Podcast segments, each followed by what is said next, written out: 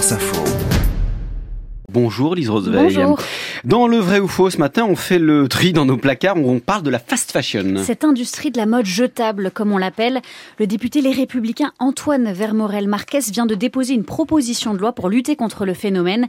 Et il a un argument massu, il l'a donné sur France Info. Écoutez, attention, c'est très court. Ce sont des grandes entreprises qui euh, ne créent aucun emploi sur le sol européen et français. Euh, Les entreprises de fast fashion ne créent aucun emploi en France. Est-ce que c'est vrai ou faux? Ça dépend de quoi on parle.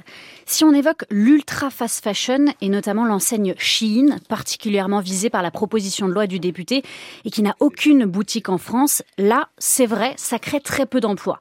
On a bien trouvé une annonce en ligne pour un poste de chef de projet à Paris, mais en tout, l'entreprise emploie à peine 10 personnes, essentiellement pour la communication, selon la Fédération française du prêt-à-porter que nous avons contactée.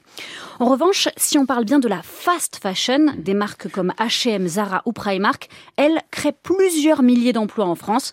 Rien que l'entreprise suédoise H&M compte plus de 200 boutiques et 4650 salariés sur le territoire. Donc si je vous suis bien, il faut distinguer l'ultra fast fashion de la fast fashion. Comment est-ce qu'on fait? En regardant le nombre de modèles proposés et les volumes vendus, l'ultra fast fashion a complètement cassé les codes du prêt-à-porter, très loin des deux collections par an proposées par les enseignes classiques, printemps-été et automne-hiver.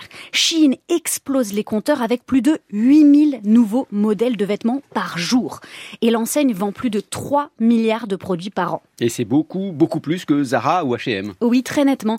Zara, par exemple, propose autour de 500 nouvelles références par semaine, environ 70 par jour, très loin donc des 8000 de Chine. Les quantités aussi sont inférieures, même si ça reste élevé. Que ce soit la fast fashion ou l'ultra fast fashion, on est très loin d'enseignes françaises comme la Fée Maraboutée ou Gérard Darel. Le président de la Fédération française du prêt-à-porter nous l'a dit, la production de nouveaux vêtements par Chine en une journée, c'est autant qu'une vie entière pour ce genre de marque. Lise Roseveil pour le vrai ou faux.